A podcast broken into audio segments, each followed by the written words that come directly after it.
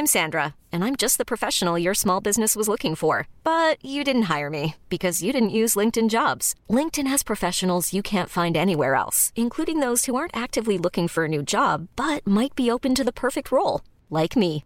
In a given month, over 70% of LinkedIn users don't visit other leading job sites. So if you're not looking on LinkedIn, you'll miss out on great candidates like Sandra. Start hiring professionals like a professional. Post your free job on linkedin.com/achieve today.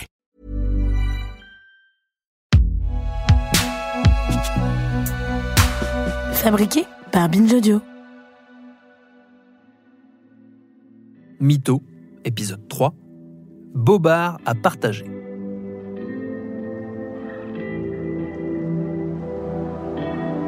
L'histoire de la nouvelle économie est jonchée de cadavres, de start-up, de licornes, de géantes aux pieds d'argile qui un jour ont été rattrapées par les réalités économiques. Elles s'appelaient Boo, Spray, Pets, Vis-à-vis, et on a oublié parfois les noms de ces étoiles trop filantes. À chaque fois, c'est la même histoire. Des sociétés qui se voient trop belles, trop grosses, trop vite.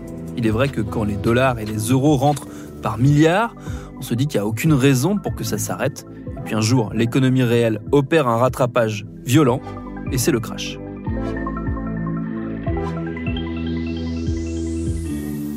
Pour beaucoup d'entre eux, ces Eldorado numériques reposaient d'abord sur la capacité de leurs dirigeants ou fondateurs à vendre du rêve aux investisseurs.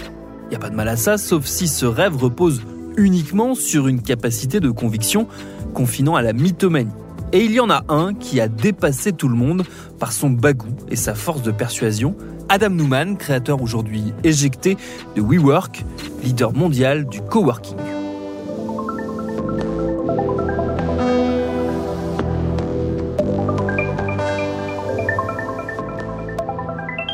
Son histoire, c'est celle de l'entrée en bourse la plus foirée de la longue saga de Wall Street. Ou comment on a fini par se rendre compte qu'on essayait de faire passer une agence immobilière, certes novatrice, pour un fleuron technologique. C'était ça, la magie d'Adam Newman, avoir fait croire à tout le monde qu'il était en train de créer de toutes pièces le prochain Uber et qu'il fallait en être.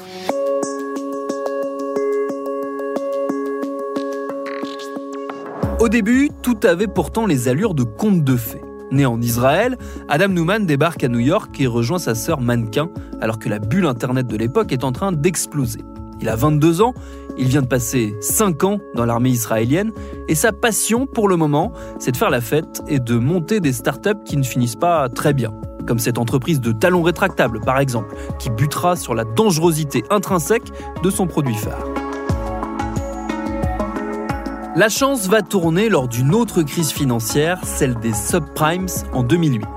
Cette fois, ça va lui servir de tremplin. Selon la légende, c'est parce qu'il est confronté à la même situation de pénurie d'endroits pour travailler et développer ses projets qu'Adam Newman imagine que les cadres vont avoir besoin non plus de louer des bureaux, mais de les partager.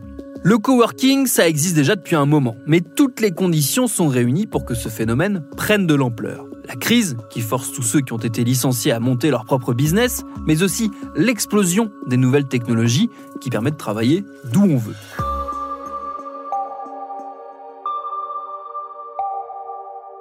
Au propriétaire d'un immeuble à Brooklyn qui lui présente des bureaux classiques à louer, Adam Newman et son associé et architecte Miguel McKelvey proposent de les découper en espaces de travail individuels à partager. Mais pas seulement. Les deux hommes vont les configurer au sein d'un environnement accueillant et convivial. On ne vient pas seulement pour travailler, on vient échanger, déjeuner, boire un coup, prendre des cours de yoga, bref, faire tout comme dans les meilleures entreprises de la Silicon Valley. L'ergonomie du lieu est pensée pour favoriser les rencontres et les échanges entre les coworkers, le tout dans une déco Ikea que n'aurait pas renié le Tyler Durden de Fight Club. Une sorte de kibbutz capitaliste, comme Adam Newman aime le définir lui-même. Sa première société s'appelle Green Desk et c'est un succès. Deux ans et une revente plus tard, Newman et McKelvey fondent WeWork sur le même principe. Ils n'ont guère de fonds propres, mais ils ont un avantage de taille, le bagou et le charisme de Newman.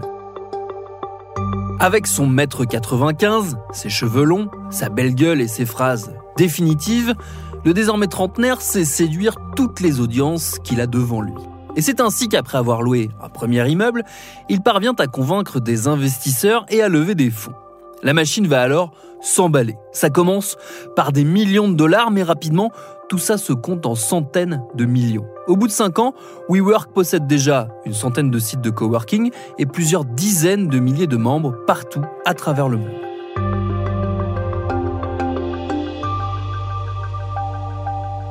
À qui veut l'entendre, Adam Newman délivre sa bonne parole. Il veut changer le monde et pas seulement celui de l'entreprise. Il veut changer le fonctionnement de la société. Il ne veut pas des locataires, il cherche des membres d'une même et grande famille. Il clame que s'il veut faire de l'argent, c'est pour rendre le monde meilleur. Bon, clairement, c'est son porte-monnaie qui le rend meilleur surtout.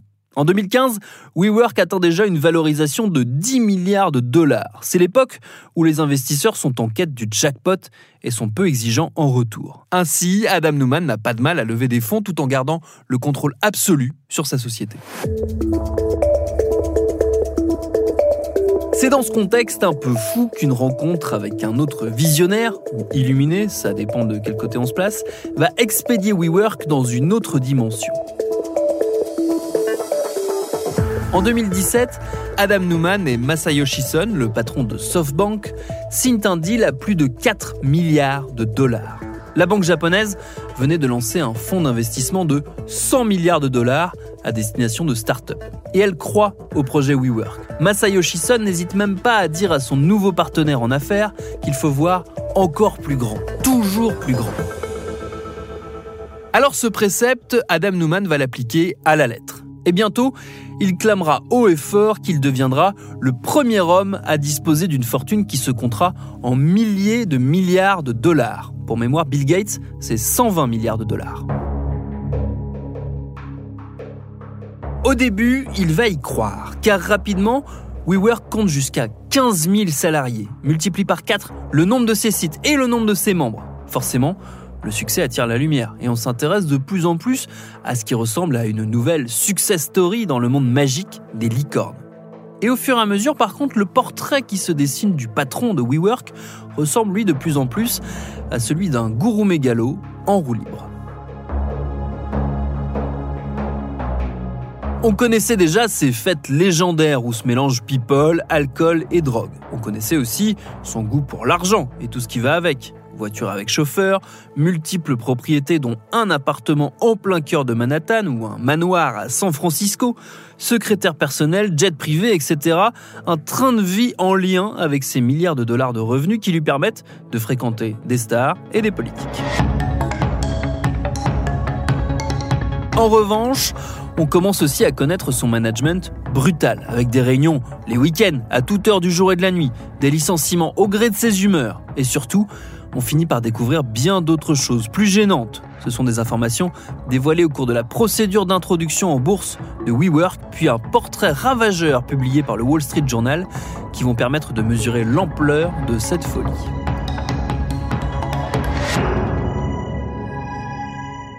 Il y a d'abord les résultats de la société. Car malgré les dollars engloutis par milliards, le groupe perd beaucoup, beaucoup d'argent et son modèle économique interroge. Certains pensaient investir dans une start-up disruptive.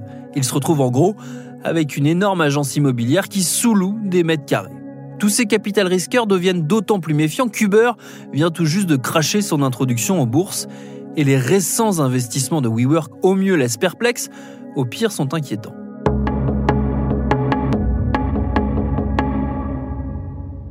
Par exemple, WeGrow, une école privée installée au siège même de WeWork. Dans une enquête pour le magazine Vanity Fair, le journaliste Gabriel Sherman raconte que les cours de cette école comprennent des séances de méditation, de yoga, de jardinage. Les bambins mangent des repas végétariens, apprennent l'espagnol, le mandarin. Ils peuvent même disposer d'un mentor personnel, le tout pour 40 000 dollars par an. Cette expérience visant à se réapproprier l'esprit Montessori mais à la sauce Newman ne durera pas très longtemps.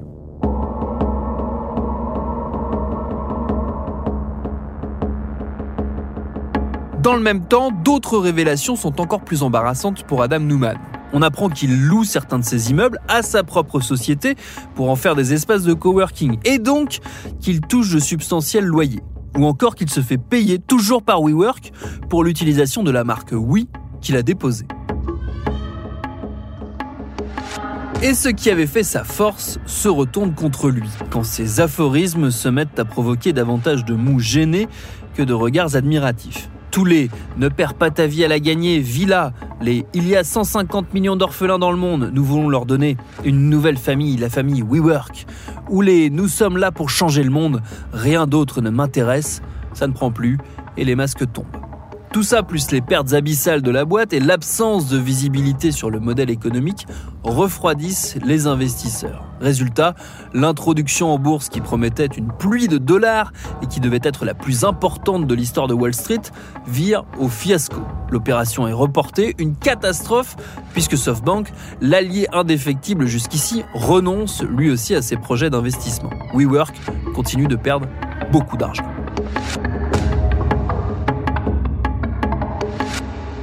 À ce stade de l'histoire, n'importe quel patron aurait déjà été débarqué. Mais pas Adam Newman.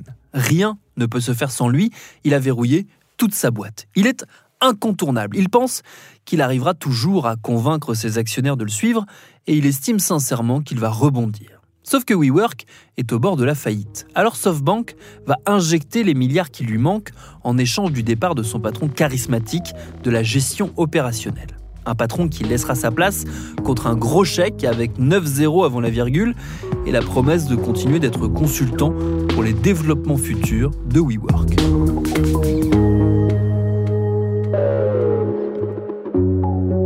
Après son départ, c'est le début d'une longue restructuration, comme on dit pour éviter de prononcer le mot licenciement.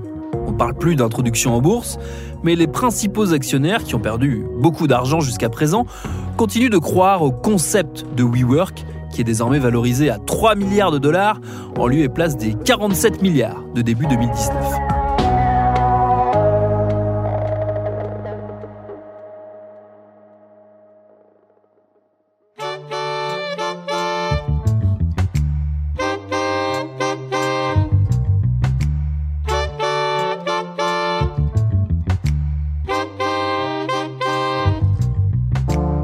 Quant à Adam Newman, il n'est jamais très loin, puisqu'il reste au conseil d'administration de WeWork. Une guerre entre actionnaires au long cours se poursuit avec SoftBank. Partout, il tente de se faire passer pour un martyr. Il prétend qu'il a été mal conseillé et même espionné par ses concurrents pour pouvoir le faire tomber.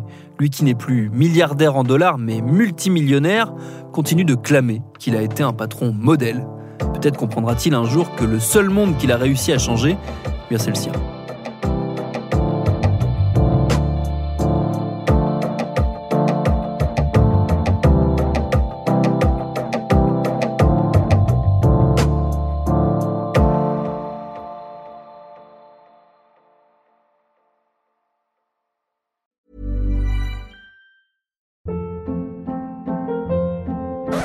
Hold up. What was that? Boring. No flavor. That was as bad as those leftovers you ate all week. Kiki Palmer here, and it's time to say hello to something fresh and guilt-free. Hello Fresh. Jazz up dinner with pecan-crusted chicken or garlic butter shrimp scampi. Now that's music to my mouth. Hello Fresh. Let's get this dinner party started. Discover all the delicious possibilities at hellofresh.com.